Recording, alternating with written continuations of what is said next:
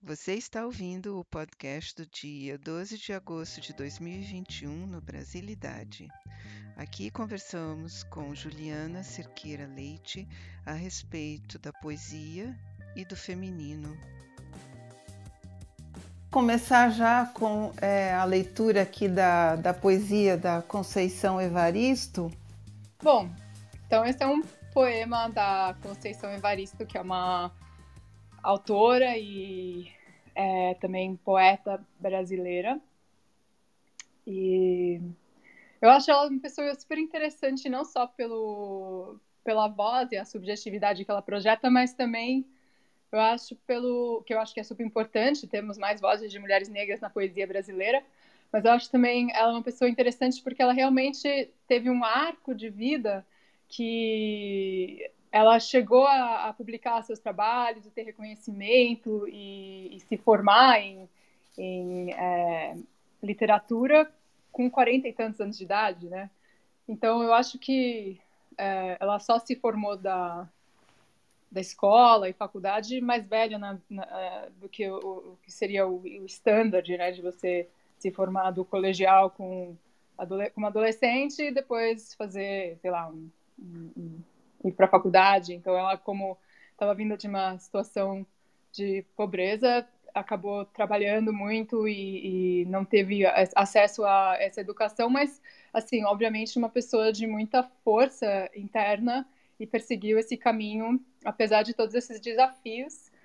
E, e é um modelo para você, então? Então, eu acho que, como mulher, de vez em quando eu olho para outras mulheres que têm uma trajetória criativa. E não Sim. que eu venha da mesma, da mesma situação, eu, na verdade, venho de uma situação de privilégio, né? Eu, eu pude sair do Brasil e estudar fora, por exemplo. É, eu tive acesso a uma escola muito boa no Brasil. Mas eu acho que, de vez em quando, como mulher, a gente olha essa trajetória em termos de, do cronograma, né? Então, é, até certa idade eu deveria estar aqui, até certa idade eu deveria estar fazendo aquilo outro.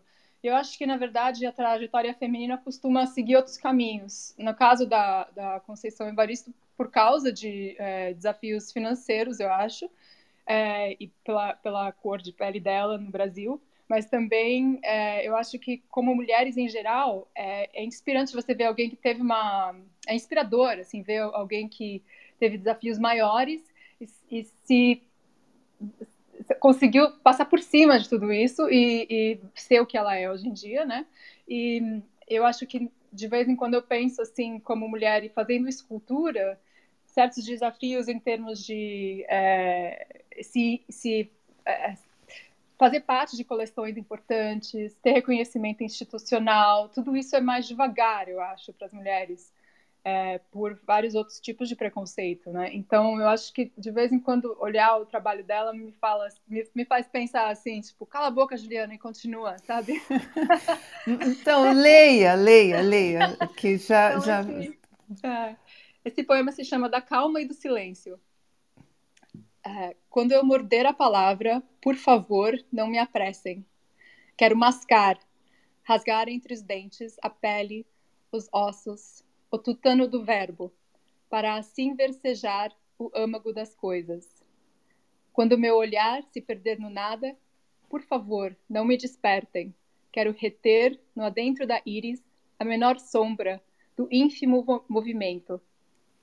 Quando meus pés abrandarem na marcha, por favor, não me forcem. Caminhar para quê? Deixem-me quedar, deixem-me quieta, na aparente inércia, nem todo viandante anda estradas.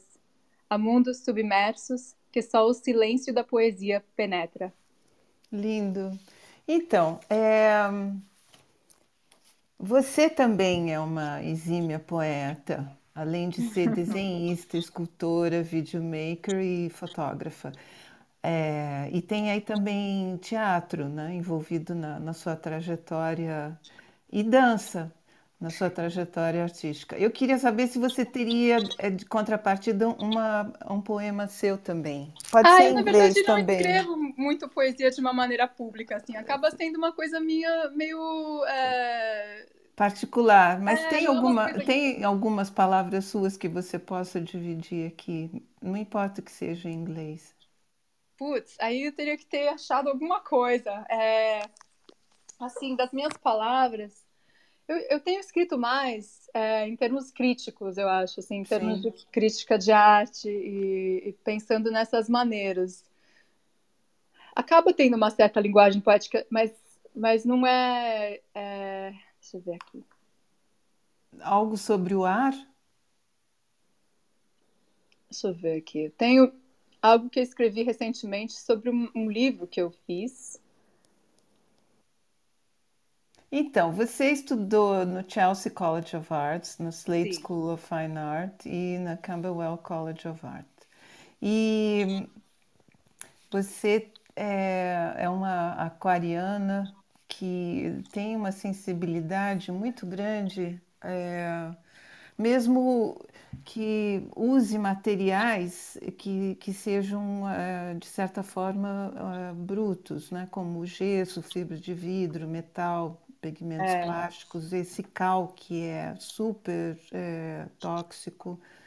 E você faz desenhos, fotografia, vídeo, você usa papel também, né? E, uhum. E, e, agora, trabalhando com metal, eu vi uma roda que você criou, esse Residence, no momento que você está fazendo com uma outra artista.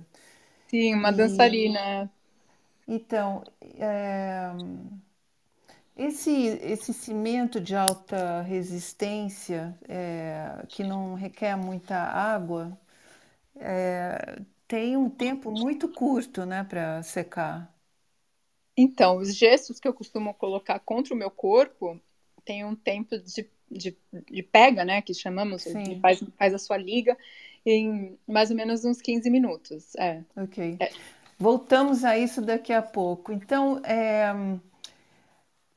sobre os trabalhos que você é, fez agora é, na Antártica. Eu gostaria de começar com eles. No, na, no pavilhão, na, na é, Antarctic Pavilion, que, é, que foi é, curado, é o, assim, ele, o curador é o Nadine Saman. Uh -huh. E foi a, prime a primeira Bienal da Antártica e uh, idealizado por um artista russo chamado Alexander Ponomarev. Sim, é. Então, conta um pouco desse trabalho, por favor, e fala um pouco, assim, os títulos são Vestibule, né? Vestibule uhum. and Vestibule Epicycle.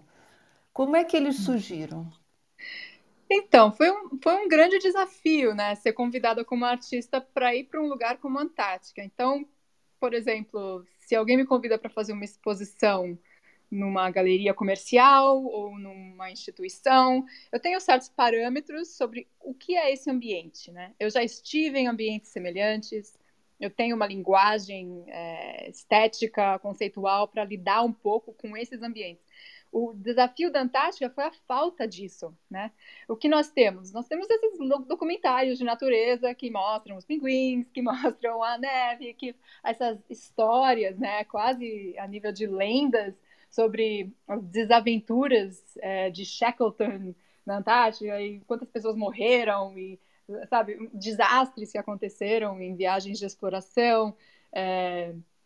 A Antártica é um, um continente que ainda falta um pouco uma linguagem artística para lidar com esse com esse e continente é um... silencioso, né? E é uma terra que não pertence a ninguém, né? Esperamos que continue assim, Julieta, porque tem o Tratado de Antártica que, na verdade, se, se expira agora daqui a um, alguns anos. Então, é, uhum. não lembro exatamente a data, mas eles vão ter que renovar esse tratado ou pode ser que realmente abra a Antártica para exploração é, diferentemente do que ela é hoje em dia, né? Que ela, ela é só para a ciência. É, então, torcemos para continuar não pertencendo a ninguém. Então, Mas, você é... foi trabalhar com ambientalistas, com cientistas, com outros artistas e o... Sim, fomos todos num barco. Foi assim uma aventura incrível. Eu, na verdade, tinha uma questão que surgiu na, na, na fase de desenvolvimento da proposta para a exposição.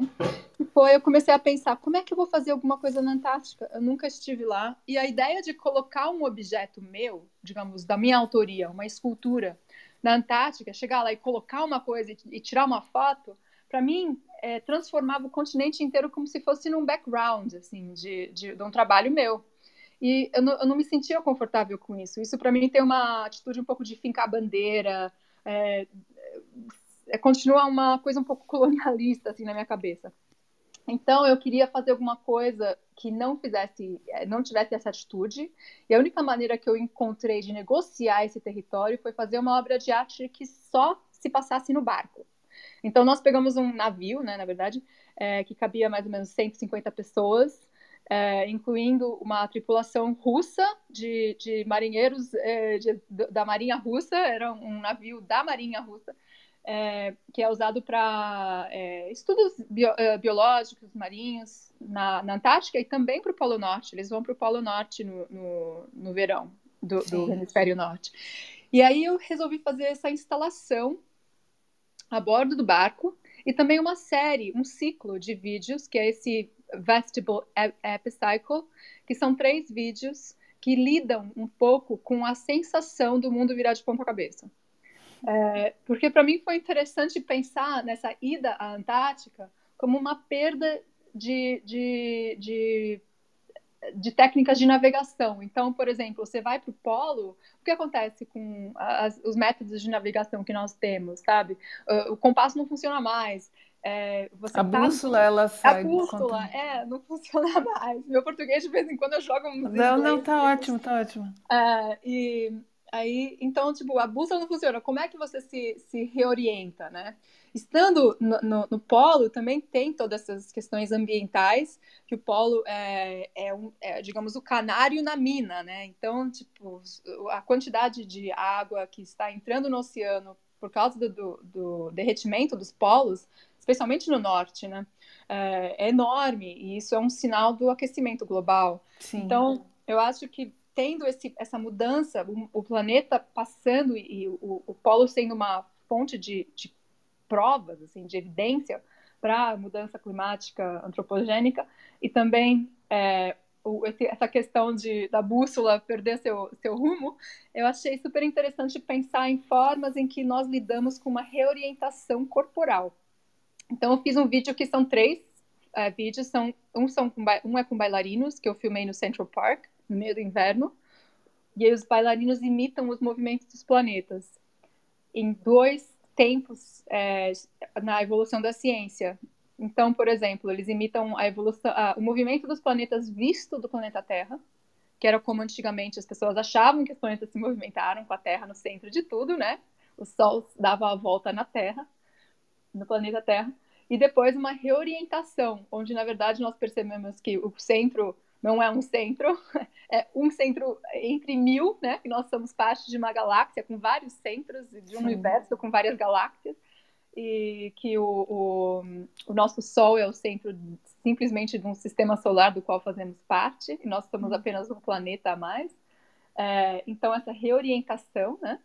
É, e, os, os, bailarinos dançam esses dois movimentos. Então um movimento que é o que eles chamam de heliocêntrico, né? Com o Sol no centro e um movimento que é, é com a Terra no centro. Então, de um lado você fez um, é, uma nova uh, bússola e do outro você fez um, é, um simulador. É meio que modelos de, do, do movimento do, de, de como aonde estamos, né? Estamos no centro ou não? Quando é... você coloca as cadeiras ali que as pessoas sentam e acham que as cadeiras estão balançando e na verdade é é o espaço que se movimenta. Sim. Então, essa foi a segunda fase do projeto. Então, tinham esses vídeos que foram mostrados ah, pela primeira vez no barco, a bordo do navio, né? Eu fico falando barco, mas na verdade é navio. E aí teve essas, essa instalação. Então, essa instalação a qual você se refere com as cadeiras foi montada no, numa das salas mais profundas do, do navio. Então, você estava bem embaixo da água mesmo. Então, e, e eu projetei numa parede enorme nessa sala uma é, captação ao vivo, uma câmera estava é, montada na parte de frente do navio, então ela olhava o horizonte. Na ponta tem... do navio. É, exatamente. Então você via o horizonte, o tamanho da parede, e o horizonte se movimenta, claro, porque esse navio está se movimentando. Na verdade, o mar indo a em direção à, à proa. É, na verdade, o mar indo em direção à Antártica é um dos mares mais é, violentos assim que tem no planeta. Uhum. Então, você passa uma, uma parte lá do, do oceano que se chama o Drake Passage em inglês, a passagem de Drake, talvez em português. Sim. E as ondas têm, sei lá, 20 metros de altura, é uma, é uma, é uma região bem perigosa, assim, para os navios. Então, o barco movimentava muito. E de uma viga de ferro dentro do navio, nessa sala, eu pendurei quatro cadeiras. Essas quatro cadeiras estavam penduradas de uma junta que se chama uma junta de articulação universal. E essa junta ela faz todos os movimentos menos girar. E isso cancelava o movimento do navio, porque o navio balançava de um lado para o outro, de frente para trás, e conforme você estava pendurada, como se fosse um pêndulo sentado nessa cadeira, você na verdade estava flutuando de uma maneira completamente é, tranquila, assim, você não estava seguindo os movimentos do navio, você estava parado no espaço, simplesmente com a aceleração do barco você ia em direção à Antártica. Mas, movimentos de sincronicidade, né? É, então. E aí você, dessa maneira parado, você olhava o horizonte e você se sincronizava os seus movimentos com o horizonte. Então você ia de um lado para o outro e você começava a ver que esse horizonte, que parecia estar se mexendo em uma maneira diferente da sala onde você estava, se movia com você. O que mudava a percepção da sala, porque na verdade você percebia depois que a sala era que estava se movimentando. Então, que você estava pendurado dentro de um quarto que estava se movimentando. Então, essa, essa exposição ela continua é, aberta se a pessoa quiser visitar desde então, 2017? Essa exposição foi uma coisa completamente site-specific. Ela só consegue existir dentro desse navio okay. indo para a Antártica. Então, de uma certa maneira, ela só existiu durante aquela viagem. Certo, e depois ela foi para Veneza. Ou não? Então, o que foi para Veneza foi a documentação okay. dessa nossa desse projeto na Antártica, que foi montado no pavilhão da Antártica em Veneza. Foi toda a documentação desse projeto, é, pesquisas que fizemos e é, partes de vídeos, sim. Então, isso é 2017, aí você é, fez uma, expo uma, exposição chamada Until Different, em Londres, 2018. Aí ah, isso foi em Nova York, na verdade. Foi, ok, em Nova York, New York City. Daí tem o é, Sculpture in the City no Arsenal Contemporary. Um, aí o Orogenesis no Museu Nacional de Arqueologia de Nápoles em 2019. Exato. E agora você tem. Ah, não, e depois disso você ainda fez exposições na chamado é, Hotel Marajoara, na Galeria Casa Triângulo, na, em São, São Paulo, Paulo é. 2020. É, Convergence, Convergence é, no Almazevi uh, Gallery Veneza, 2020. On a Shipless Ocean, no Sargent Daughters, agora em New York City, 2021. E, você, e as suas galerias, as, as que representam o seu trabalho, são a TJ Bolting, é, Casa Triângulo, naturalmente, a Galeria Lorcan O'Neill, Sart Gallery. E ah, na, verdade, uhum. na verdade, a Lorcan, a Lorcan a gente fez, o Lorcan, né? nós fizemos exposições juntos, mas não, eles não me representam. Na Itália, eu sou okay. representada pela Alma Zevi. Ok. Então, você tem a representação é, em Londres, é, em Veneza. Na Itália, é. é em São Paulo. Uhum. E a Saatchi Gallery em, em, Nova York. Na verdade, a Saatchi em Londres, eles são donos de algumas obras minhas. Então, okay. o Charles Saatchi comprou é, algumas obras minhas que fazem parte da coleção. É. Tá. E Nova York não é a Saatchi, mas a Sargent Daughters, então. A Sargent Daughters é uma galeria com quem eu tenho feito exposições coletivas. É. A Sim. gente não tem uma estrutura de representação juntos. Então, é. vários prêmios que você recebeu e as aulas e conferências que você faz, né? Uhum, que é um grande prazer sempre ter essas conversas. Woburn Research Space na UCL, Welcome Collection Library, Pushkin Museum, para citar alguns. E tem alguma coisa vindo aí Então, esse ano foi meio maluco para todos nós, né, Julieta? Eu acho que Além do museu, do, do, museu fantástico que você fez de novo com o seu curador, o, o Nadim. Yeah, assim, fantástica é... a história no, no, virtual. Ah, sim, aquilo foi super divertido. Então, essa foi uma exposição virtual do KV Institute em Berlim. É, foi ótima. Mas é, esse ano, então, esse, é, tem uma exposição que deve abrir no MUBI, no Museu é, Brasileiro de Escultura e Ecologia em São Paulo, em outubro. É uma exposição coletiva é, que tem sido uma conversa já desenvolvida há muito tempo, mas por causa da pandemia, como você imagina, tudo adiado, adiado e adiado, Sim. né? Ou é... regional, acontecendo de forma regional, né? É, exatamente. E eu deveria estar indo para a Espanha esse ano, mas acabei não indo, porque por causa da pandemia de novo, e também uma residência em Milão que está sendo adiada e adiada. E essa e residência eu... que você tem agora? Essa residência foi, é, tem, acabou agora, recentemente, foi ótima. E é um, um projeto que eu estou fazendo com uma amiga minha, que é uma colega, né, que é uma escultora também e dançarina. E nós estamos desenvolvendo uma performance juntas que vai ter mais ou menos 45 minutos de duração e vai ser feita com quatro é, bailarinas e é, se chama também Contraction. E é uma performance que tem como sua raiz a exposição que eu fiz no Museu Arqueológico em Nápoles. Então, ela lida com essa é, temas da escavação e, e, de Pompeia, né, da cidade romana que foi destruída em 79, no ano 79 pela erupção do, do Vesúvio, né, do vulcão. E também lida com é, temas de progresso e civilização, que são temas bem abrangentes. Então, esses temas são meio exemplificados pela dança moderna e também pela, pela NASA e pelo desejo de explorarmos outros planetas. Então tem esses três eixos assim que é, viram a estrutura da, dessa performance. São três eixos? Exatamente. Então temos essa círculos, os círculos da é... Podemos pensar assim, numa intersecção de três círculos de temas históricos. É. Mas eles também servem como os eixos dos planetas, não é? Pode ser também. Uhum. É, tem, tem uma certa circularidade aí, pensando nessa maneira, voltando é. ao, ao, projeto de, de, da Antártica, assim. Então, e o fator transformação nos seus trabalhos, eles referem-se a assuntos ligados à longevidade feminina? Não sei se longevidade, na verdade, mas eu acho que assim, o que, o que eu sinto que falta ainda um pouco no mundo é, é mais diversidade e mais exemplos de subjetividade feminina.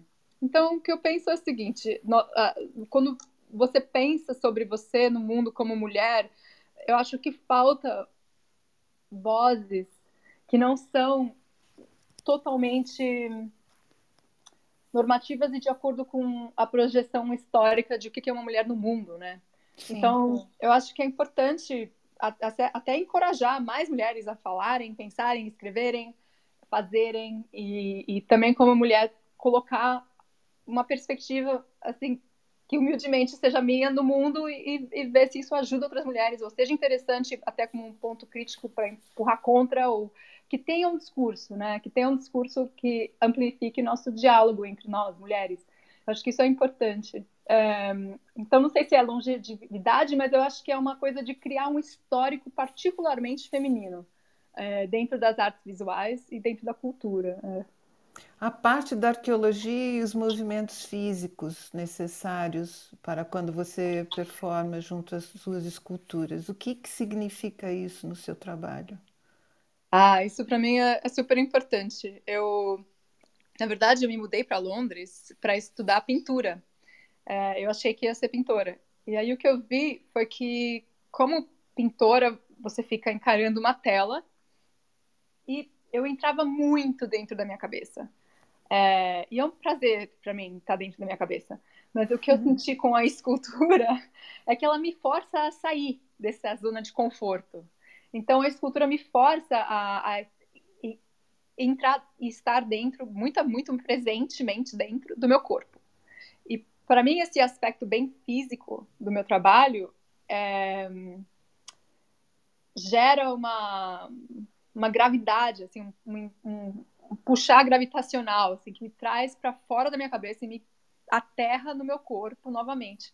Eu acho que fazer trabalho dessa perspectiva incorporada é muito importante para mim, porque eu acho que nós temos um fetiche do ser humano como um ser transcendental, um ser que é, se define pelos seus pensamentos e, e, e, que tem uma evolução que é, é, vai na direção do cada vez menos material, mais imaterial, mais e eu acho que, na verdade, eu, eu, me interesso em puxar as coisas na outra direção. Eu acho que muitos dos problemas que nós temos no mundo acabam vindo por uma certa um desejo de negar o corpo, de, de negar nossa materialidade, negar nossa dependência no ambiente, nos, um, uns aos outros, né? Nós não somos, somos então, ninguém sem nossa comunidade, sem nossos uh, amores, amizades.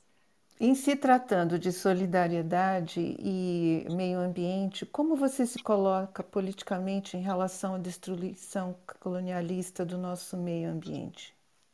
É, eu é interessante porque eu, eu assim no meu trabalho eu não, eu não falo diretamente sempre a, a, a, isso, a esses Mas assuntos. Mas você né? usa isso como elemento, né? Sim, para mim é super importante, super importante.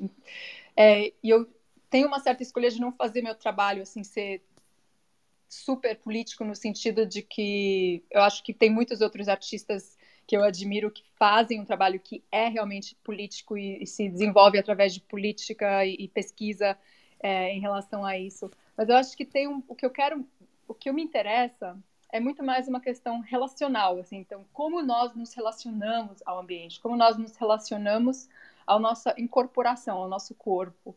E eu parto desse princípio de tentar mudar esse relacionamento.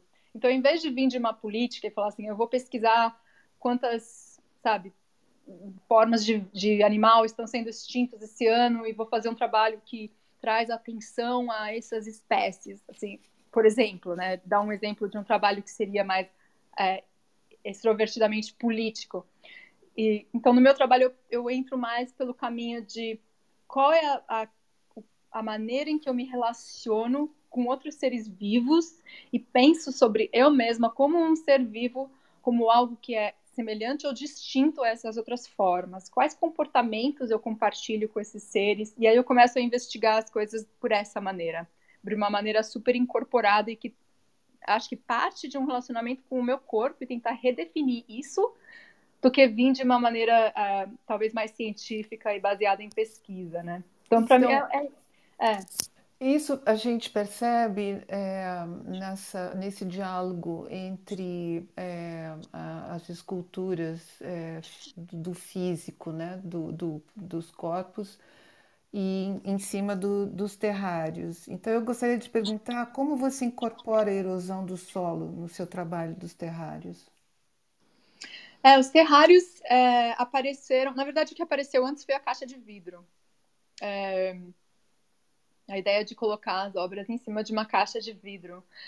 E isso veio da questão de que o espaço da galeria é um em si, né, que costuma ser um espaço branco super neutro, sem janelas, ele exclui uma relação da obra com o seu com o seu ambiente, com o, o, o contexto urbano, o contexto é, econômico, o contexto social no qual a obra é contingente, né? Então a obra depende de certas estruturas para ela conseguir existir e a galeria meio que cancela essas estruturas porque ela isola a obra dentro de um espaço branco.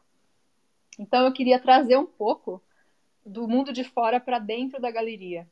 E tenho usado essas bases de vidro como uma maneira de trazer literalmente mini ecossistemas para dentro da galeria e colocar as obras em cima desses recortes de ambientes. Então imagino esses terrários como se fosse assim, eu fui para um lugar e recortei um pedaço da terra e trouxe ela para dentro da galeria, como essa obra também é recortada de um processo e trazida para dentro da galeria. Então tem essa essa junção assim de formas que são extraídas do seu contexto natural e colocadas dentro de um espaço um cubo branco né e, é... E como é que você é, relaciona, então, as urnas mortuárias que foram descobertas na Amazônia com esses terrários e, e a sua escultura?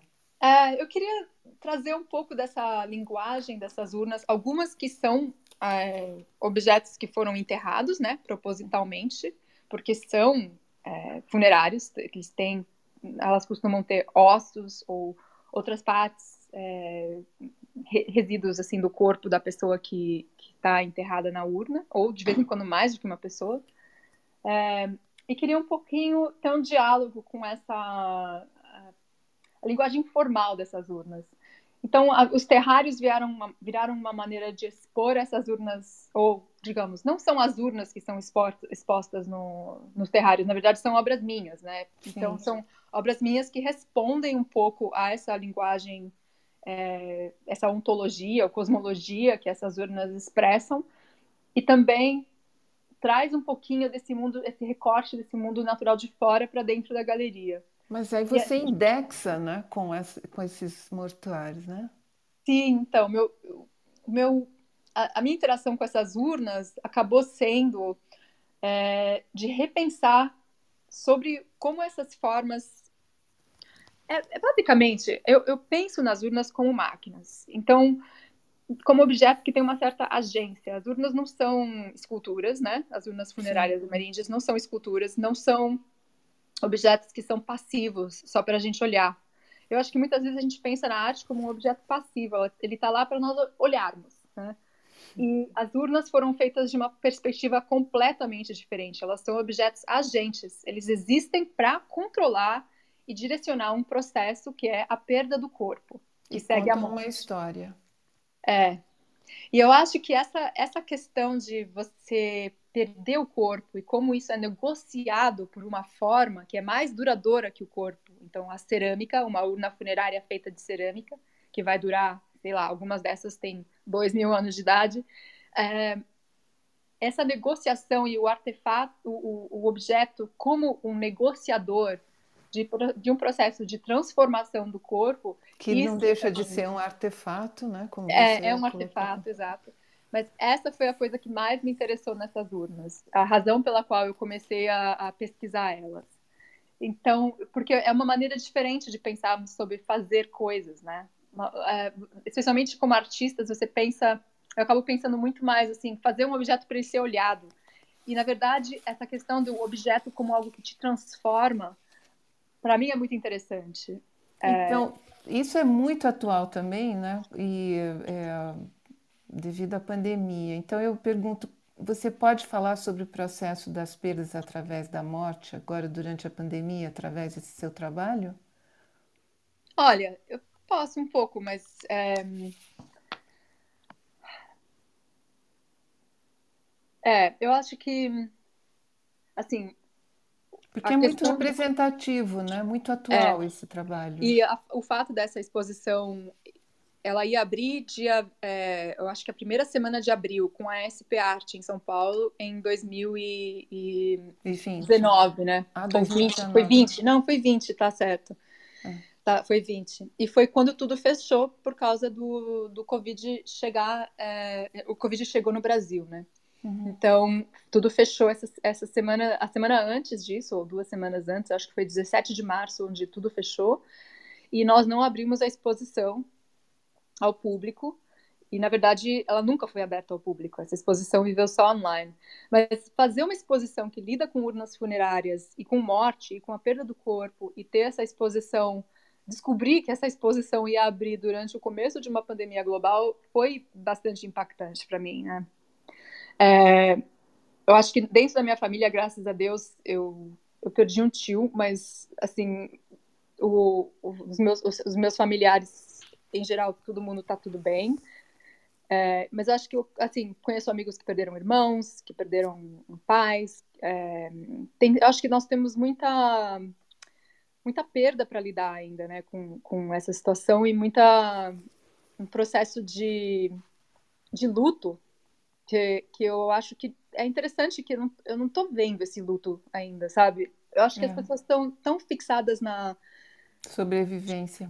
é, ainda lidando com o problema, lidando também com a frustração política da, da falta de, de, de, atitude, né, de liderança que tivemos em muitos lugares. É, eu estou falando de Nova York, mas eu também estava no Brasil durante o começo de tudo isso. Eu acho que tem sido muito frustrante, tem muita raiva e, e você vê muita raiva, muito... mas assim esse, essa questão do, do luto, do o que realmente fizemos, essa perda, né? acho que nós vamos ainda ver o efeito disso, psicologicamente falando e também psiquicamente falando, em termos do corpo político. Nós vamos ver o impacto desse luto ainda. É... E como preservar as memórias nas urnas que você criou?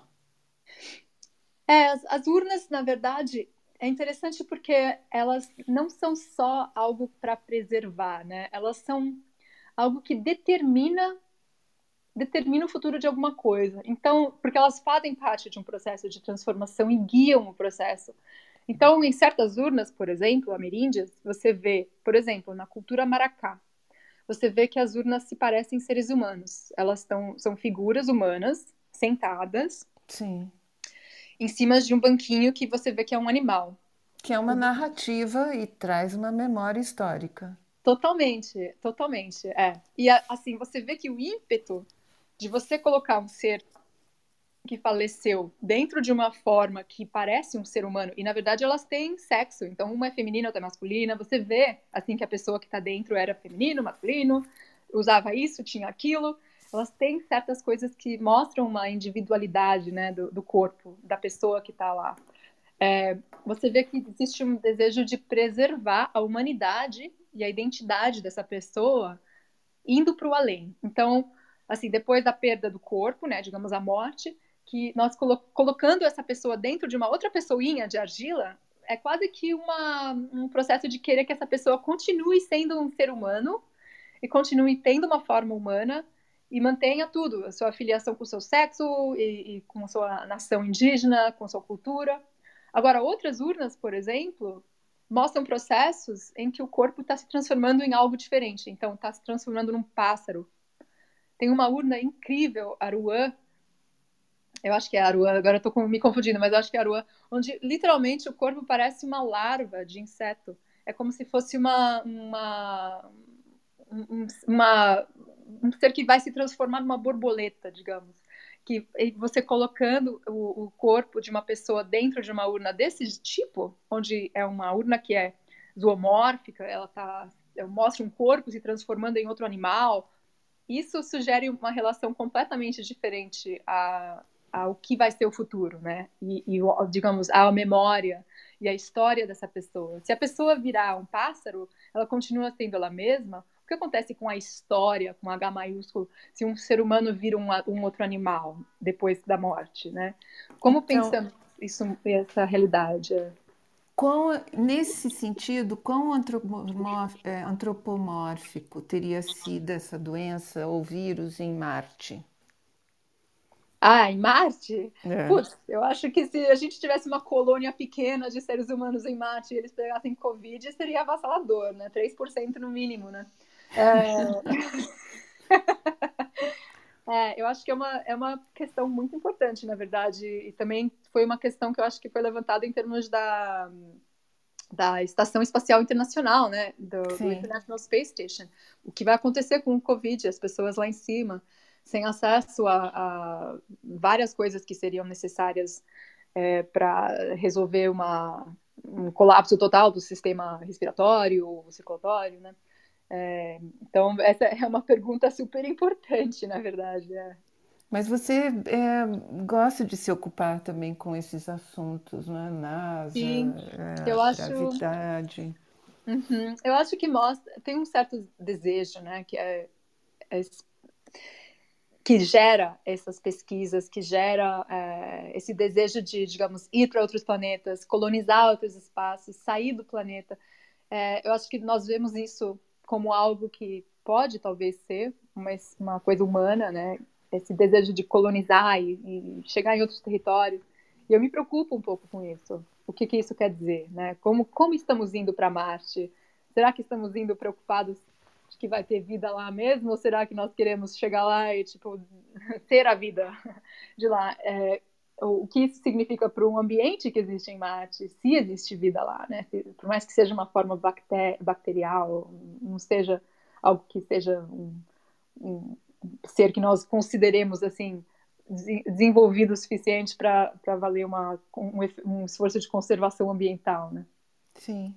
É. E nesse caos, né, considerando o caos algo positivo, quão uhum. destrutiva essa pandemia tem sido para o seu trabalho? Ou construtiva, vamos dizer assim?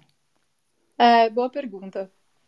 Eu acho que muitas pessoas no começo da pandemia é, tinham um pouco essa coisa de ah, eu estou me sentindo tão criativa e produtiva porque agora eu não tenho mais distrações, né? não tem mais convite para aberturas, não tem mais convite para encontrar com pessoas. É, é, esse isolamento tem até uma, uma certa mito, né? Uma, uma, uma, narrativa de que o isolamento é ótimo para os artistas e tal. É, eu tive uma, a, resposta, a reação oposta. Assim. Para mim foi, eu não consegui, não conseguia trabalhar. No começo eu fiquei completamente paralisada. Eu acho que até por ter também é, estava muito preocupada com a saúde da, do meu pai, por exemplo, é, e também estando no Brasil à beira de abrir uma exposição e entrar nesse território completamente desconhecido eu tenho amigos que cresceram em Hong Kong, por exemplo, e que viveram por SARS, e, e eles estavam falando, Juliana, você não está entendendo, isso não vai ser dois meses, que nem estavam falando na época. Claro, lembra? quatro anos. É, isso vai ser uma, um processo muito demorado, você tem que comprar máscara, você tem que começar a trocar de roupa quando você entra em casa, não usa mais, sabe? E eu, e eu ouvindo isso dos meus amigos, pensando, nossa senhora, isso vai ser... É, e, e eu, assim, aprendi com a experiência deles eu, e levei a sério o que eles estavam me dizendo e, e vi que a gente estava entrando num território bem desconhecido e bem despreparados mesmo. Nós estávamos completamente despreparados, mentalmente, emocionalmente. Então foi, foi um processo muito de tá tão alerta e tão no presente que eu não conseguia produzir arte, porque na verdade para mim a arte vem de uma de uma relação com o futuro, então, por isso que eu acho que me interesso nessas coisas de exploração espacial, etc. Porque eu vejo a arte como algo para o futuro, sabe? Eu, eu faço ela nessa, nessa maneira. E quando o futuro virou uma coisa tão indefinida, né? Eu não conseguia mais fazer arte. Demorou... Mas você produziu algo interessante, sim, né? É, eventualmente, uns seis meses depois do começo, eu comecei a trabalhar. E aí, aí sim, eu consegui. É.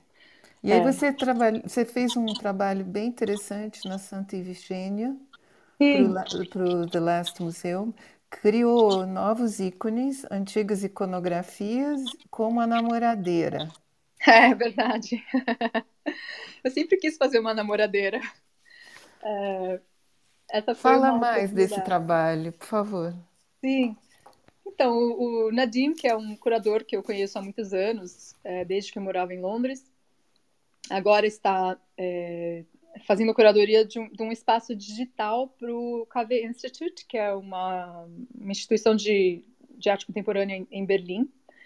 E é interessante porque o Nadim sempre se concentrou em arte site-specific. E fazer coisas que são site-specific para a internet é um conceito em si muito interessante, né? Uh, e ele sugeriu, é, ele me convidou para participar dessa exposição, que foi a primeira dele no, no KV que se chama Last Museum, com essa ideia de que talvez o último museu fosse a internet. E então, é, nós fomos convidados, eu e mais outros artistas ótimos de vários lugares do mundo, a, a fazer uma.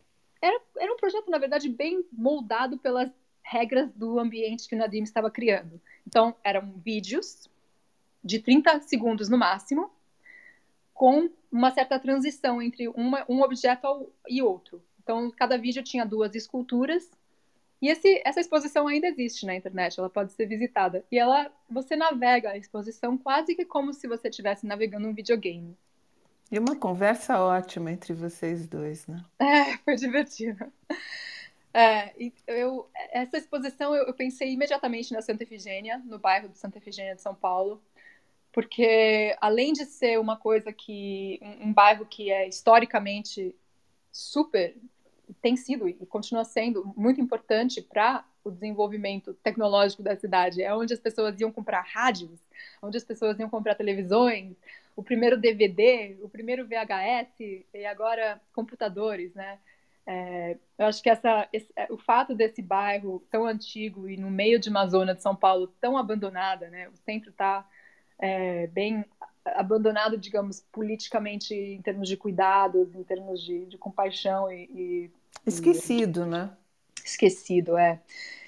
E, e, quando eu fui trabalhar lá no, no, na Santa Efigênia, eu comecei a abordar pessoas em lojas, falando: olha, eu sou uma artista plástica, estou fazendo um, um, vídeo 30 segundos, poderia filmar aqui, esperando que as pessoas iam querer me cobrar, iam querer não sei o que, não sei o que. Uhum. Na verdade, eu acabei conhecendo famílias, pessoas que são famílias que têm uh, lojas na Santa Efigênia há gerações, que amam aquele bairro, que querem revitalizar o bairro, que têm planos, que têm ideias sobre o que podem fazer, porque na verdade é um centro de, de comércio. É, para quem trabalha com vídeo, com edição, com produção digital, é, assim, tá na Santa Efigênia é o máximo. Sabe? Então foi super, foi super interessante para, assim, pessoalmente, ao nível pessoal, conhecer essas pessoas e, fazer, e, e, ver um pouquinho a parte de trás assim do bairro. Backstage do, do, dos eletrônicos no, é, em São Paulo. Exatamente. E fazendo um projeto que era para a internet, que é um projeto que só vai existir como algo elétrico, eletrônico, digital, Sim. foi, eu acho que natural querer retratar esse bairro. É, então, o, os vídeos que eu fiz navegam um pouco a Santa Efigênia, vão de uma loja a outra, de um, um galpão ambiente extremamente masculino. Sim, é um ambiente que acaba sendo ainda. Mas, na verdade, tem muitas mulheres lá que são donas dessas lojas e que gerem esses negócios há muito tempo. Quando e você vai ver a namoradeira? A namoradeira, eu acho que é uma, uma forma que eu, eu associo a uma, uma coisa super brasileira, né? É... é um index, de novo? Sim, verdade. É um índice. É um ícone, né? É, Sim. E, e tem é, essas figurinhas que você compra de barro, né? Que são essas namoradeiras. Era uma coisa que sempre tinha em casa, alguém tinha, é uma dessas coisas decorativas, assim, que fazem parte do, é, de você ter a samambaia, a namoradeira, o, o, a carranca, né? Essas coisas. Mas qual é o significado da namoradeira? Olha, eu não sei se ela tem um significado em si, mas é o que ela, o que ela mostra é essa figura, né, da mulher que não saía de casa, é, e que ficava olhando pela janela, olhando a vida passar. Então, eu acho que tem um pouco dessa relação da namoradeira com esse, essa coisa de você estar tá na internet e estar tá navegando esse mundo da internet presa em casa, né? É, eu quis brincar um pouquinho com essa, com essa relação. E tem e essa tempo. questão... É, uhum, vendo a vida passar um pouco, é. é. E essa, essa escultura foi feita de uma, uma, técnica que eu uso bastante, que é colocar o gesso no meu corpo e vou tirando as formas e movimenta me movimentando e dessa maneira meio que me multiplicando. Então essa namoradeira ela tem três posições, ela olha para a direita, olha para frente, olha para a esquerda, meio que assistindo a vida passar, assim. É, como várias das esculturas dessa, desse projeto que eu coloquei nas lojas na Santa Efigênia tinham um pouco desse movimento do corpo também. As mãos as mãos, exatamente, que vão se repetindo. Tem umas bocas que são, acabaram ficando meio assustadoras, que também vão se repetindo.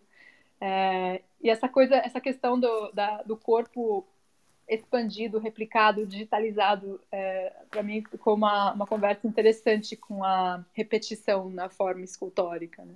Hum. Mas aí você usa, é, você fala da, é, da boca e você cita é, uma grande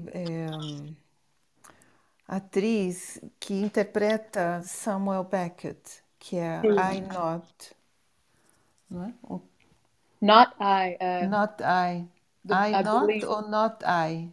É Not I. Not I. Da uh, Billie Eilish. White, Isso. Billy Whitelaw. é.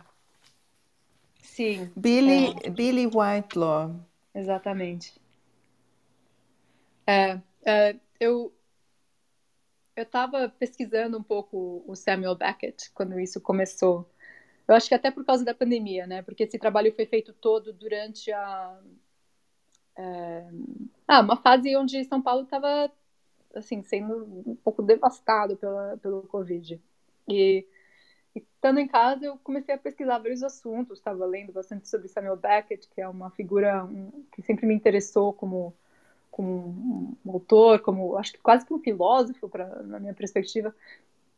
E encontrei essa, essa peça Not que eu nunca tinha visto, onde o corpo é completamente desincorporado. Então, você tem a, a, a, boca. boca. a boca é desincorporada. E então, essa você... boca, esse elemento você usou para esse trabalho, né?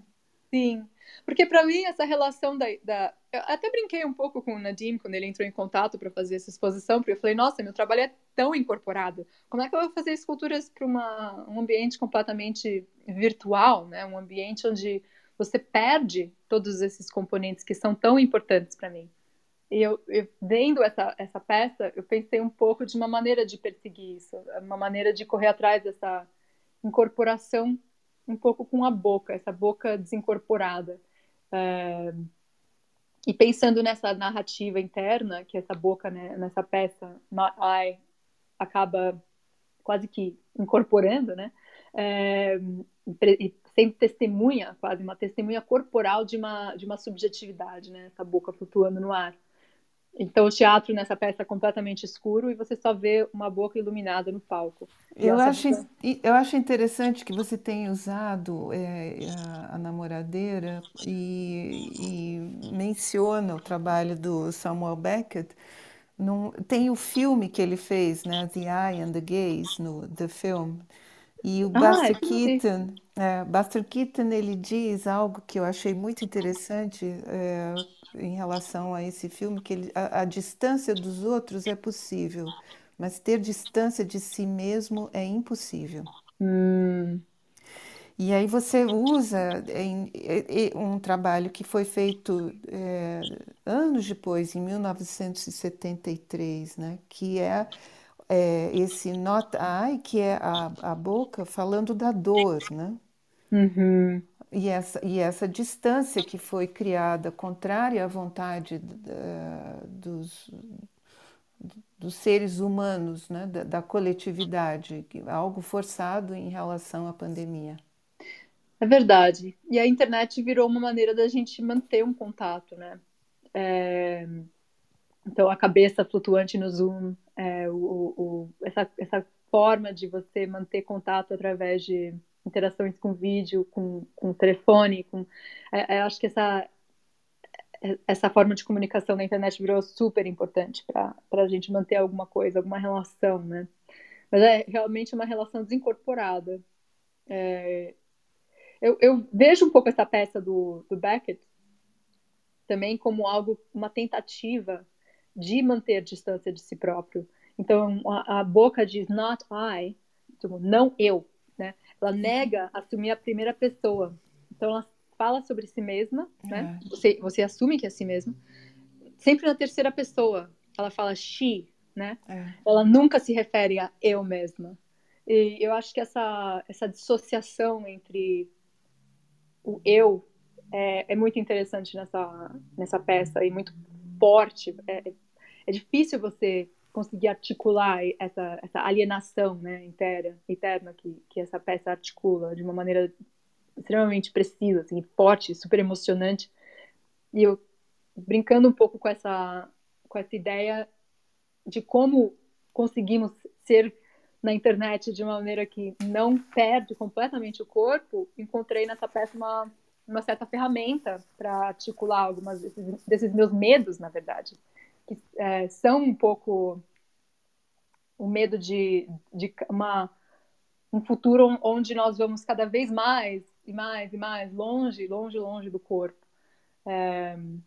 Mas, no entanto, os desafios, essas novas frentes, as experimentações, têm sido características que divergem do seu trabalho de um outro escultor que eu admiro muito, que é super político e, e que questiona muito é, esse lado da, da é, do corpo, do físico e da sexualidade, que é o Paul McCarthy. E uhum.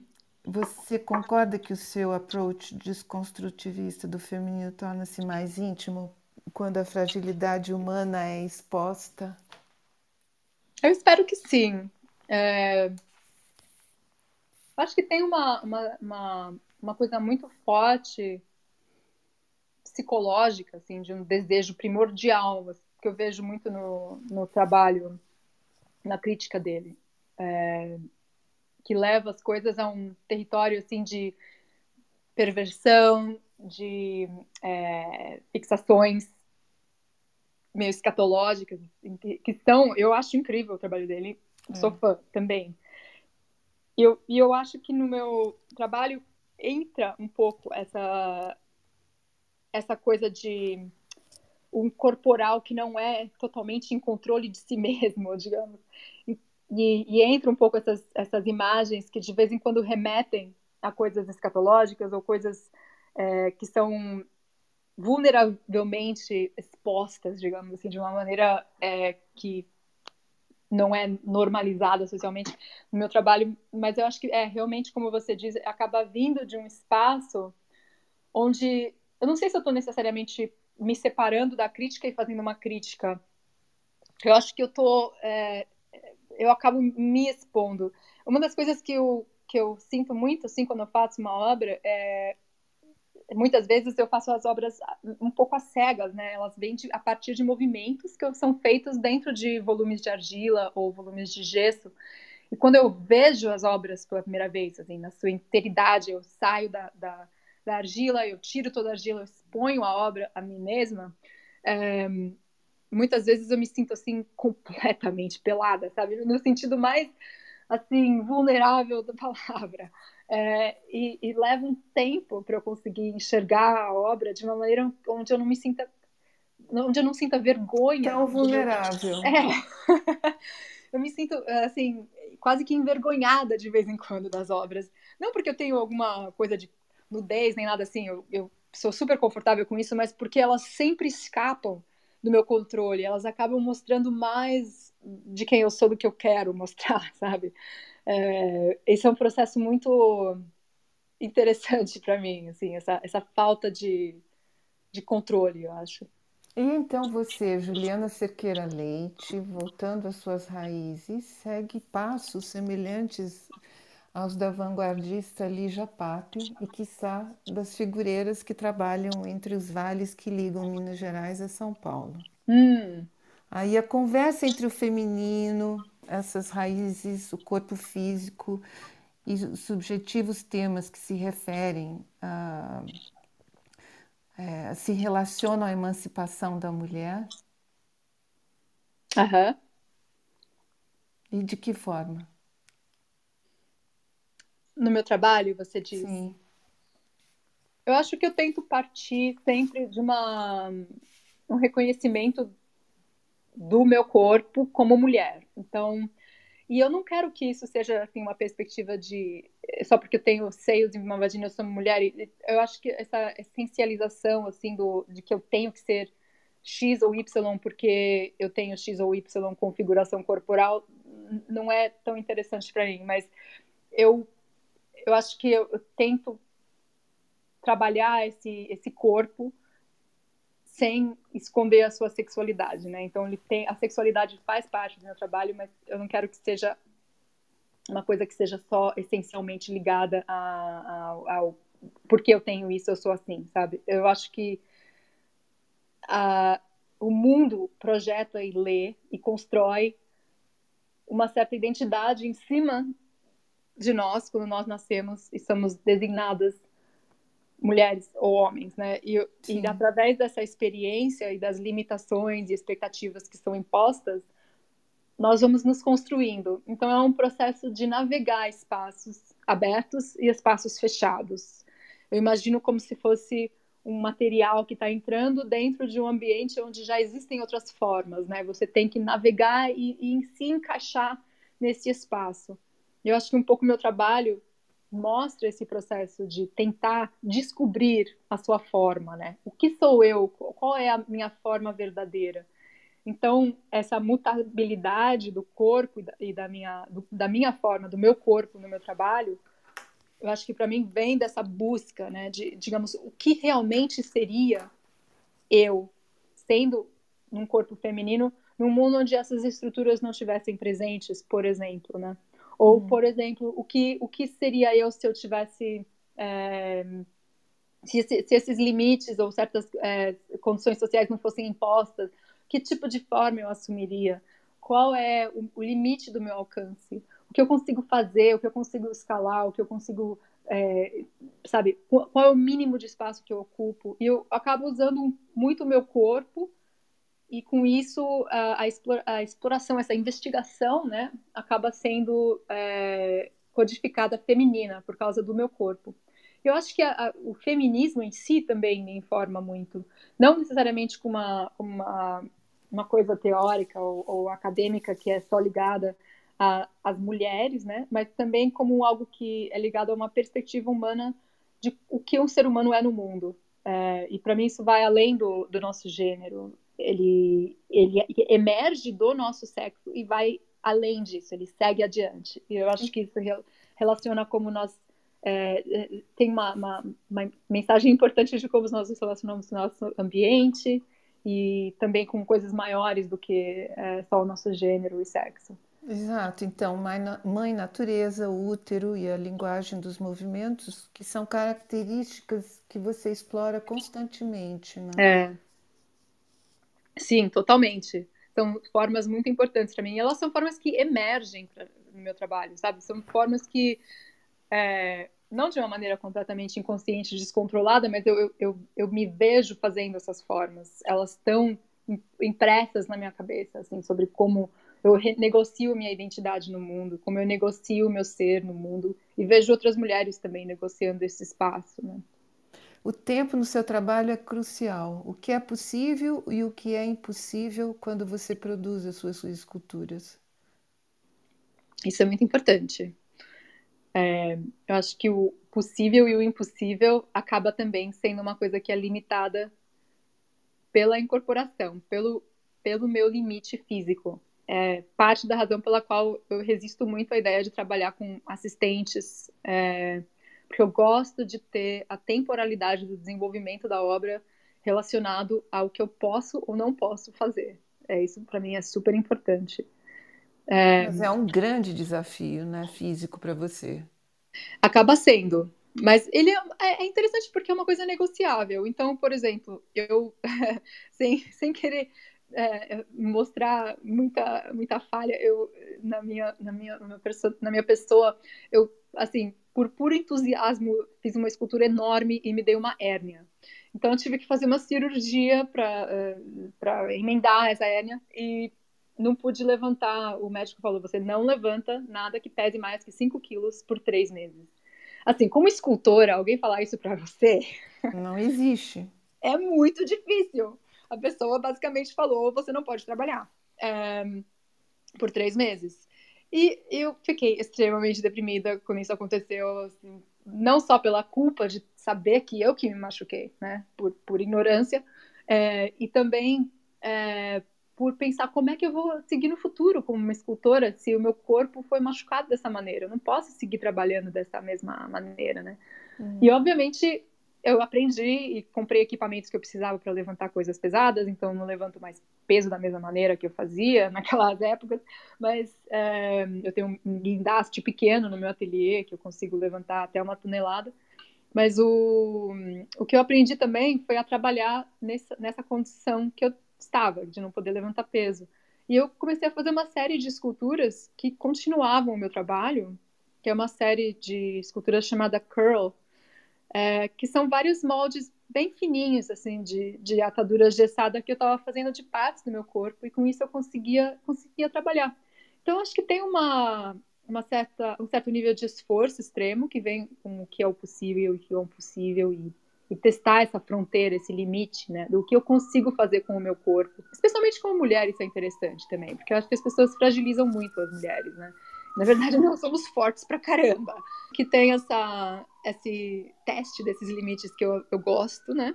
Mas também, tendo limites novos impostos, por exemplo, não levantar mais de 5 quilos, eu consegui trabalhar na mesma, da mesma maneira. Então, é, eu, é, somos adaptáveis, digamos. Então, quando você é, é, usa os materiais, né? Você faz um, um, paralelo entre materiais amorfos ou inanimados e, e você também usa é, é, não mais materiais, mas é, quase assim, no caso das plantas, né? Que são uhum. organismos vivos, né? Uhum. E, é. e por que que você faz esses paralelos? Hum. Um, você Olha, falou do espaço da, da, da galeria, né? Que é, é totalmente então, é, assim como se é um fosse espaço que denota uma certa maneira de pensar, né? Então acho que o espaço não é neutro. A ideia de que a galeria é um espaço neutro, na minha perspectiva, não é verdade. A galeria é um espaço que demonstra uma maneira de pensar sobre o mundo. Na verdade, é um espaço bem, digamos, minimalista, né? É, moderno, modernista. Ele tem uma geometria muito rígida, não tem decora... não é decorado. Sim, mas é... como é que você escolhe os materiais quando você trabalha? Então, boa e, pergunta. Eu, eu parto muito desses materiais que você diz amorfos, né? Digamos, a argila, o gesso. São materiais que são extremamente abundantes. Então, tem argila e gesso para tudo quanto é lado no mundo. É, materiais então, quentes ou frios? São materiais, na verdade, úmidos, né? São bem Sim. frios. Porque eu nunca queimo a argila. Eu acabo usando ela simplesmente como um molde. Eu, eu gosto da argila quando ela está úmida e eu posso empurrar formas ou, digamos, através de um processo de subtração, criar negativos dentro da argila e depois eu tiro positivos usando gesso ou materiais base, com base de gesso. Né? É, eu acho que esse, esses materiais, eles, como eles são tão abundantes, isso, na verdade são pós, são poeiras que são misturadas com água. Elas não têm forma, né? Esses materiais não têm forma por si próprios. Ele é um saco de gesso, é um saco de argila, não, não é, é, como se fosse uma farinha, sabe? Não, você, você faz o que você quer com aquilo, a forma que você quer. E essa falta de forma, é, como escultora, é da onde eu escolho partir. Então, tem todos esse, esses conceitos do informe na arte, que eu acho super interessante. E eu acho que o informe é, uma, é um ponto de partida da onde você não reafirma as coisas como elas já são.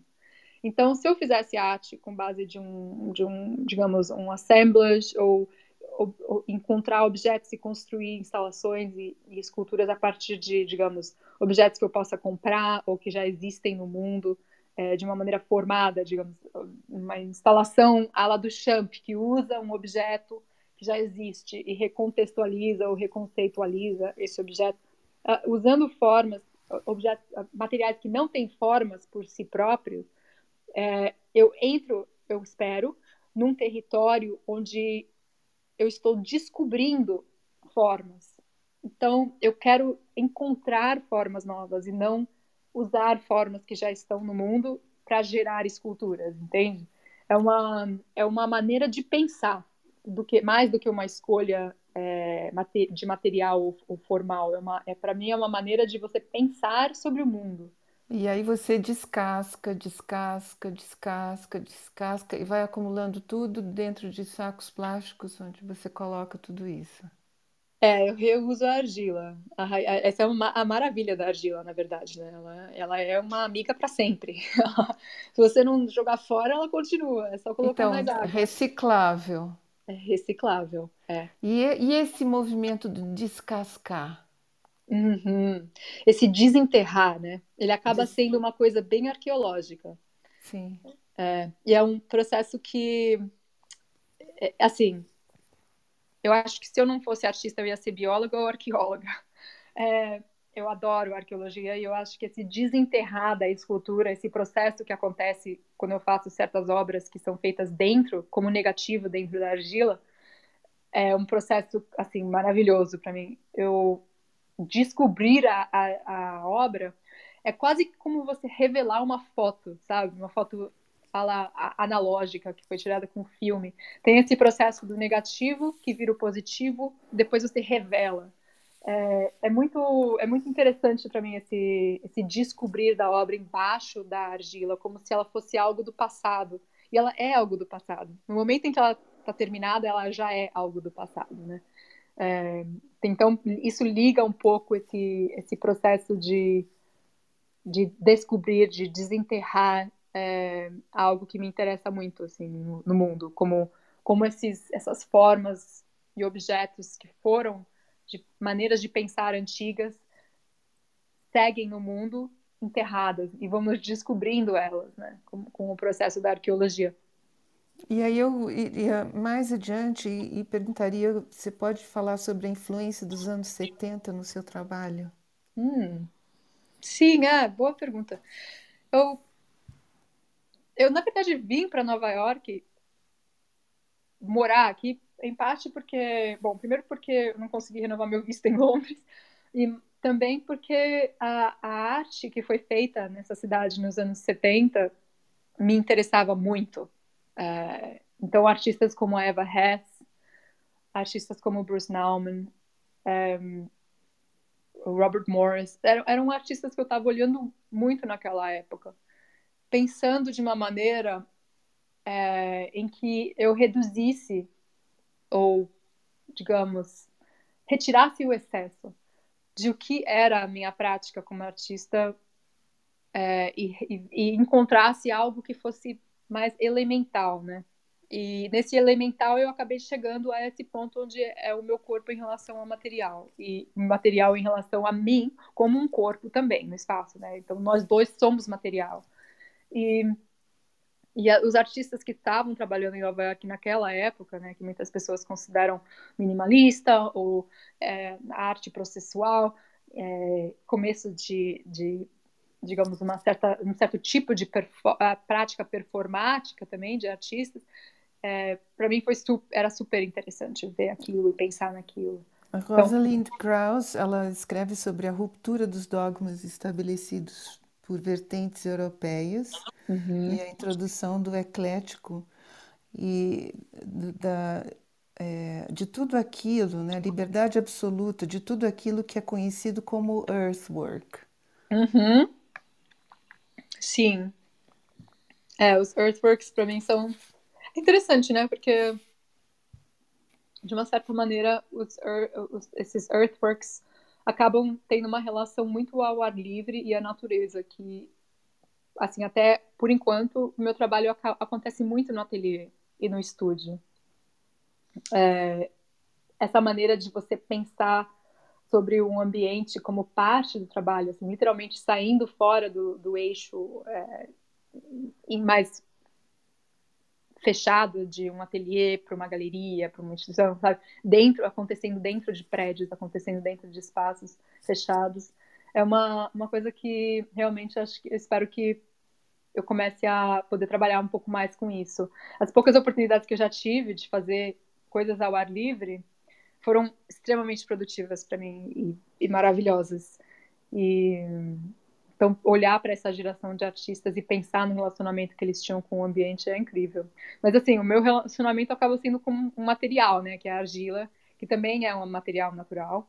É. Mas ele acaba sendo colocado dentro, trazido para dentro de um contexto, digamos, mais normal para a arte. Assim. Então, Mas você, você restitui, né? Você restitui o, o, o é, através da arqueologia muitos dos elementos, né? Que, que lembram Earthwork. É, é sim. É. é. Na verdade, eu tinha muito um sonho assim de querer trabalhar numa mina de argila, é, querer encontrar uma mina natural e poder fazer obras. E quando eu estava nessa residência agora, upstate, em Nova York, é, La Casa Park é o nome da residência. O vizinho dessa residência, por, por acaso, é um, um artista e trabalha com cerâmica. E ele me mostrou uma obra de cerâmica que ele fez e falou: Ah, isso é de uma argila que eu achei aqui num rio. Eu falei: Nossa, me leva, pelo amor de Deus, vamos lá, né? então nós fomos pelo mato, assim, até encontrar esse, esse pedaço do rio onde tinha argila natural. E foi incrível. É, eu gostaria muito de voltar lá e tentar fazer alguma coisa. Mas é um ambiente, assim, bem, bem mato mesmo. Assim, você tem, tem, tem todo um processo de escalada pelo mato lá para chegar nesse rio. Seria difícil fazer alguma coisa que não fosse assim bem temporária e bem no, no local, mas realmente me, me interessou. é, fazer alguma coisa numa mina natural de argila. Seria incrível. É um sonho meu. Então, e, e, como você incorpora a multimídia no seu processo criativo depois da pandemia? É, eu, bom, eu já venho trabalhando com vídeo desde a época de faculdade, assim, eu trabalhei, trabalho com vídeo. É, agora, em termos de outras tecnologias mais digitais ou, ou midiáticas, eu assim, teve esse projeto do KV, né, que que encorajou pensar. O mundo digital todo... e os NFTs. É, os NFTs. Eu ainda não me interessei em fazer NFTs. Eu não sei se meu trabalho tem muito a ver com isso. Uh, apesar de ter de eu fazer vídeos de fotografia, ainda não, não, não, me interessei em seguir esse ramo, mas esse rumo, né? Mas é, o que me interessa realmente agora é, é impressão em 3D. Então, como uma escultora que está pensando. Usando e... a argila da beira do rio. Dá para usar argila, sim. Eu estou, na verdade, conversando com um lugar aqui em Nova York que estavam, eles estavam super ocupados até setembro. Então, agora em setembro a gente pode retomar nossa conversa. Eu já tenho é, cinco arquivos digitais que eu preparei para impressão em 3D e estou esperando a, a, a, o momento em que eles possam imprimir para mim em, em, cerâmica mesmo. E isso é. se refere a What Next? Isso é um What's Next. É. Mas esse What's Next, na verdade, começou com a exposição em Nápoles. É, esse projeto do, das impressões em cerâmica vieram de uma pesquisa que eu fiz com uma bailarina aqui em Nova York. Que é a é, Meredith Gleason. A Meredith Gleason, exatamente, que é uma grande amiga e ótima uh, dançarina. E nós é, fizemos uma pesquisa sobre respostas instintivas a ameaças existenciais. Então, voltando um pouco ao, ao, tema ambiental, né? Como o ser humano responde instintivamente a ameaças existenciais. Então, ameaças que você que podem ou não ser algo que te, te mate, né? É, que termine a sua vida, que seja uma ameaça física. É, então, você entra nesse território de, um, de uma, um ramo de estudo chamado etologia, que estuda isso em animais e tem certos comportamentos que são específicos à nossa, à nossa espécie. Então, um cachorro responde de uma maneira, é, um macaco de outra, um pássaro de outra e o um ser humano de outra. É, e esses comportamentos que nós todos conhecemos, né? Todas conhecemos, através de um momento em que você é pego por surpresa e tem medo. Então, digamos, é, tem um estouro lá fora, o meu instinto é eu levanto os ombros, eu encolho minha cabeça, eu posso gritar, eu posso levantar os braços. São coisas que eu faço sem controle, né? São completamente instintivas. E é, eu e a Meredith estudamos, estudamos cinco é, respostas instintivas. Então tem as famosas, né? Que em inglês se diz fight or flight, né, que é correr correr ou lutar, né? Ah. É, essas são as mais clássicas, tu não conhece. É, ou tem congelar, né? É, tem é, é, assustar de volta. Então, quando você dá um pulo, levanta as mãos e põe a língua para fora e grita, é quase que um instinto de você assustar a coisa que está te assustando, né? Hum. É uma reação que é primordial para caramba, assim, parece Subs... um, é subconsciente, mas assim, ao nível de DNA, sabe? É, é, como um pássaro sabe voar, a gente sabe fazer isso. É, você, é, é uma maneira de sobrevivência, né? É como se você tivesse um mecanismo interno que desliga todo o seu mecanismo de autocontrole e consciência e, e fala, isso é mais importante, você vai fazer esse comportamento agora, né? É, e você reage sem pensar dessa maneira. E, e também tem o outro que, é, quando você se encolhe, né? Quando você é assustado e se encolhe, é uma maneira de você, de uma maneira bem animal, é, impor, implorar por, uh, por piedade, né? Você, come, você assume Mercy. uma posição submissa corporalmente. O que você vê em animais, digamos, um cachorro que se, se assume uma posição submissa diante de um outro cachorro que é um pouco assustador é, nós fazemos isso também. Então, é, nós praticamos e, e, fizemos ensaios com essas formas de resposta, assistimos vídeos, tudo para tentar gerar essa, essas respostas de uma maneira mais instintiva possível na Meredith, né? É, e, e fizemos uma gravação dessas, desses movimentos é, em frente de uma série de câmeras num estúdio que consegue captar movimento em 3D. Então, são 360 graus de câmera. A Meredith estava usando uma daquelas roupas que você vê em é, filmes de making of, e você vê a pessoa usando várias bolinhas, uma, uma roupa preta com várias bolinhas, assim, que ela está é, atuando na frente de, uma, de um espaço de, que captura sua, os seus movimentos. E com isso eu consegui gerar essas, esses arquivos em 3D para impressão. Então são esculturas que refletem esses movimentos de, de sobrevivência, né, de tentativa de sobrevivência. E quando você fala de 3D, você acha que é, um óculos desse VR caberia aí também? Olha, eu comecei a experimentar com um programa muito interessante da, da Adobe, né, que faz o Photoshop, etc. Sim. É, que é para escultura em VR. E é Mas é incrível. Esses movimentos dela que fazem alusão ao animal, à ânima Sim. e à morte, podem entrar, né, no, no podem, VR. completamente. Esses arquivos que eu tenho dela, já prontos para impressão, eu poderia colocar nesse VR e você poderia manipular eles e ver eles. É, facilmente. Uhum. É super interessante, na verdade, esse, esses programas de VR. E, e, e esse trabalho todo é, é, o próximo trabalho que você vai expor agora em Madrid, na Nogueiras Blanchard? Ah, a exposição da Nogueira, da Nogueira aconteceu. E nós agora ah, okay. estamos fazendo outro, que é sim. é com desenho só. É, ah. Sim, por enquanto é isso. E o, mas essa, essas esculturas em cerâmica impressas em 3D, é, eu estou desenvolvendo elas, na verdade, na verdade eu estou desenvolvendo todo um, um, grupo de trabalhos novos, é, pensando um pouco numa exposição que, na verdade, deveria abrir ano que vem, mas foi adiada até 2023 por causa da pandemia, que é numa instituição em Veneza. Então, está um pouco no ar essa exposição, é, mas a ideia é, é que essas esculturas sejam para essa exposição, que vai ser. É, é numa, numa, numa fundação em Veneza. Então, espero que role em 2023, senão elas vão para outra coisa também. Mais narrativas e fatos históricos questionando a falta de apoio à cultura no Brasil? Ih! Ai, essa, essa exposição. Esses desenhos têm a ver com isso? Esses desenhos quais? Que você é, expôs. Na, na Triângulo? No, no Hotel Marajoara? É, os últimos desenhos que você disse que expôs em Madrid. Ah, sim. Não, esses desenhos, na verdade, são uma série de estudos de movimento que eu tenho feito. Das ah, entranhas ou, ou externo? externos, na verdade, esses. Tem um, uma série que eu comecei das entranhas, que foi exposta em São Paulo, na Casa Triângulo, e que agora eu estou, na verdade, produzindo um livro é, com uma editora é, chamada Família, que é Maria Lago, que é incrível. A gente está trabalhando num livro que, um livro de artista que vai expandir um pouco essa série de, de desenhos sobre as entranhas, né?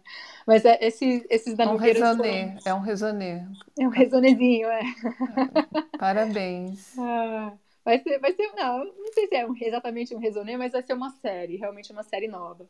Sim. E, e essa, em termos de política e falta de apoio no Brasil, o o que foi muito chocante para mim foi durante o projeto Hotel Marajoara ir para Belém do Pará e ver o estado do, dos museus, é, do museu lá, sabe, do Museu Emílio Guilde, que teve o seu orçamento cortado e que agora eu acho que está operando em um terço do que deveria, o que estava antigamente, teve que demitir metade dos funcionários e, e você vê assim essas obras arqueológicas importantíssimas para a narrativa sobre o que é o Brasil, qual o que estava no Brasil antes de ser Brasil, sendo completamente é, abandonadas pelo Estado, né? Assim, pelo, pelo governo, não, não tendo orçamento para expor, nem manter, nem se deteriorando, né?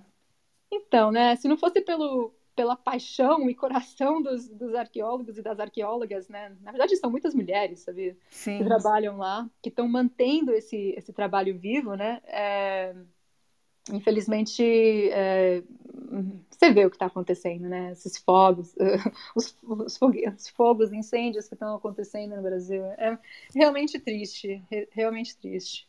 Qual é, o, o é, a atitude do colecionador ou colecionadora ideal para você com as suas peças?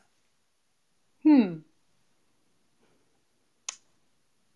Olha, eu gosto de ter relacionamentos com pessoas, então as pessoas que eu conheço como colecionadores ou colecionadoras com os quais eu desenvolvi uma amizade, relacionamento, é, de, de troca de ideias.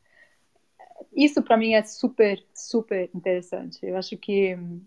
E, e não é tão comum, né? Porque é, isso envolve um investimento de tempo da pessoa, de também querer que a arte faça parte da sua vida de uma maneira mais do que o normal, né? Não é só assim, Sim. eu quero uma coleção, eu quero também conviver com artistas, trocar ideias com artistas. Então, por exemplo, colecionadores meus que também são historiadores de arte, eu assim a troca que nós temos para mim é super importante e super valiosa. O, o é, pessoas que me recomendam livros, sabe, gostam do meu trabalho ao ponto de colecionar meu trabalho, mas também veem coisas no meu trabalho que elas querem compartilhar comigo. Então, por exemplo, ah, você tem que ler esse livro, você tem que ver isso, você já viu aquilo. Ou, por exemplo, os, os colecionadores é, que, já, é, que é, têm essa residência, né, a La Casa, La Casa Park, que eu e a Emily fizemos agora aqui em Nova York, eles são colecionadores e querem que os artistas façam parte da sua vida. Então, todo verão eles convidam artistas para ir para essa casa enorme, maravilhosa, com um galpão que eles têm em Upstate e providenciam um espaço gratuito para o nosso trabalho. Então, como isso é, é, maravilhoso. Como é a sua responsabilidade sendo uma das artistas mais importantes é, contemporâneos brasileiros? No, Uau! Assim, e, e, e, sendo, é, vamos dizer assim, um, uma é, artista que está se colocando tão bem no mercado internacional e de forma tão, vamos dizer assim, despojada? uh, não sei, eu acho que eu, eu acabo tendo uma acaba, acaba tendo uma coisa meio estranha, né? Que é uma, uma, uma vida um pouco internacionalizada, assim. Eu acho que por, pelo fato de eu... Meu pai é uruguaio e minha, minha mãe brasileira, mas uh, quando eu era criança, quando era... Na verdade, eu nasci aqui, né, nos Estados Unidos, porque eles vieram numa bolsa da, da USP estudar aqui por um tempo e eu fui um acidente. Então, acho que... Um eu, belo eu acidente. É, já comecei com um pé um pouco no avião, assim, digamos, né? É, viajando muito e, e pensando de uma maneira de uma maneira bem internacional, eu acho. E, e, meu amigo, o Richard de Londres, fala que meu, meu currículo como artista é maluco, porque tem exposição em tudo quanto é lugar. É, não tem essa coerência, assim, de, sabe, eu exponho mais em X lugar. Não, eu estou para todos os lados. É, o que eu sinto muita vontade de, de estar mais no Brasil, isso eu sinto muito, sabe? É, eu acho que quando, quando eu estou no Brasil por muito tempo, eu, eu saio renovada e, e com ideias e, e, começo a pensar um pouco mais sobre as influências que me levaram a querer ser artista, né? Porque esse processo aconteceu no Brasil. Crescendo em São Paulo, tendo a Bienal de São Paulo como uma coisa que acontecia assim a cada quatro é, dois anos, isso é incrível, sabe? Você poder crescer numa cidade que tem uma Bienal desse tipo, desse porte, né? É, então isso para mim foi formativo para caramba e assim eu lembro muito de ser criança e ver e ver instalações do Cildo Meirelles, por exemplo. Isso gerava assim uma ideia de o que pode ser a vida, o que podemos fazer, que é muito mais é, é muito maior do que é, eu achava possível, assim, pela, pela minha experiência individual, né, naquele, naqueles dias, naquela época, assim, de crescendo em São Paulo. Eu acho que tinha é, eu acho que, assim, não, não sei se, se tem uma, uma relação assim, especificamente nacionalista que eu tenha com o Brasil ou com qualquer país, na verdade. Eu acho que por causa de ter sido uma pessoa tão internacional, eu acabo vendo e, e tendo, tendo mais interesse na questão humana, sabe? Humanidade, e não necessariamente é, uma questão ligada a nações, mas que crescer numa cidade que nem São Paulo forma uma parte imensa de quem eu sou, sim, forma todas as minhas referências, assim, sabe? Eu acho que pensando em como eu estou no mundo e, e crescendo numa cidade que é tão maluca quanto São Paulo era nos anos 80 e 90, é, me formou assim muito. Eu acho que eu seria uma pessoa bem diferente se eu tivesse um, tido outra experiência, né? Você escolheu uma poesia aqui da Hilda Hilst? Sim. Não quer ler? Vou ler. Por que que você escolheu essa poesia dela? Olha, eu acho que tem uma certa coisa que o Jorge Bataille chama de tortura na vida, que é que é você saber que você não pode ser tudo. A autocomisseração daquilo é. que, do, do, do, possível, do que teria sido possível e acabou sendo impossível. Exatamente. Eu acho que eu sofro muito dessa aflição, assim, de, de querer ser e fazer tudo e querer, assim, literalmente agarrar a vida em todos os pontos e, e tentar é, e ter todas as experiências e fazer tudo.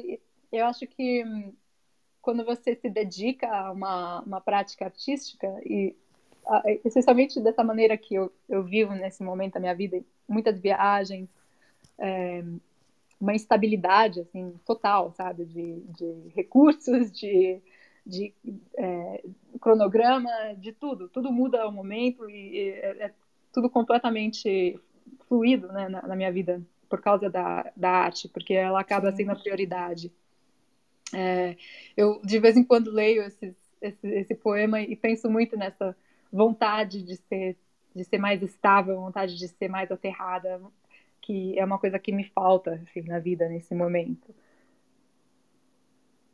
Então, você quer que leia? Sim, aquela. Aquela. Aflição de ser eu e não ser outra. Aflição de não ser amor, aquela que tem que muitas filhas te deu, casou donzela e à noite se prepara e se adivinha objeto de amor, atenta e bela. Aflição de não ser a grande ilha que te retém e não te desespera. A noite, como fera, se avizinha. Aflição de ser água em meio à terra, e ter a face conturbada, imóvel. E a um só tempo, múltipla e imóvel, não saber se se, se ausenta ou se te espera. Aflição de te amar, se te comove. E sendo água, amor, querer ser terra. É linda, né? É lindo, né? É muito. É. A gente termina por aqui. Foi um grande prazer falar com você. E, você e também, Julieta. Mais uma vez. Muito obrigada. Obrigada, Julieta.